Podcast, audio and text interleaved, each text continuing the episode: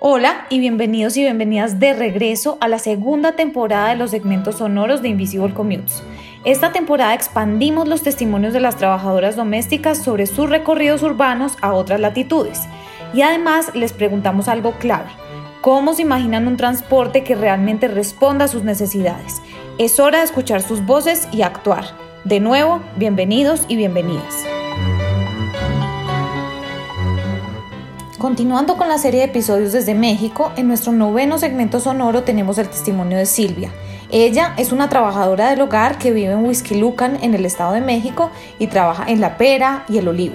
Silvia nos habla de una movilidad estresante, hacinada, incómoda, larga y repleta de tráfico. Ella escucha música para relajarse un poco en recorridos de una, dos y hasta dos horas y media. Escúchenla aquí.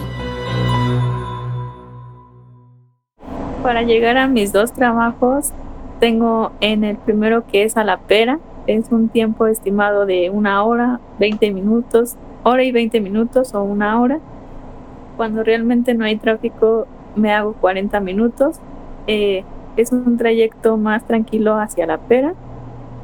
Hacia mi otro trabajo, que es el olivo, es un trayecto de dos horas hay ocasiones que son dos horas y media porque hay bastante trabajo, bastante tráfico.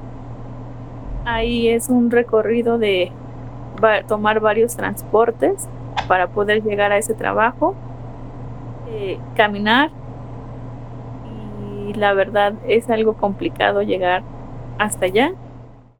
Bueno, y como muchos funcionarios y funcionarias nos preguntan qué pueden hacer para responder a las necesidades de las trabajadoras domésticas en el transporte, ahora cuéntenos cómo mejoraría usted el transporte. Me gustaría en cuestión de transporte que hubiera más transporte para Whisky Luca porque hay momentos en que venimos casi colgados y no hay no se dan abasto el transporte, pero la verdad aquí para Sacamulpe y Whisky Lucan hacen falta muchas unidades. otro medio de transporte para que así se den abasto los camiones.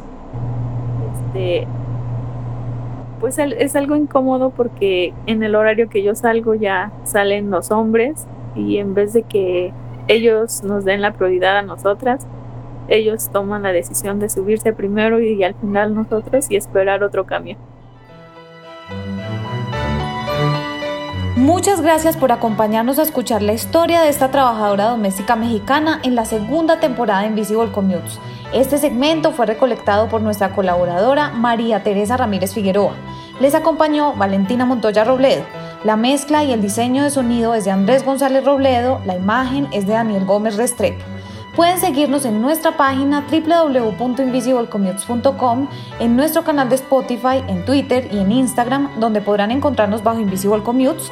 Les invitamos a donar para que estas historias urbanas de quienes sostienen nuestra sociedad dejen de ser invisibles.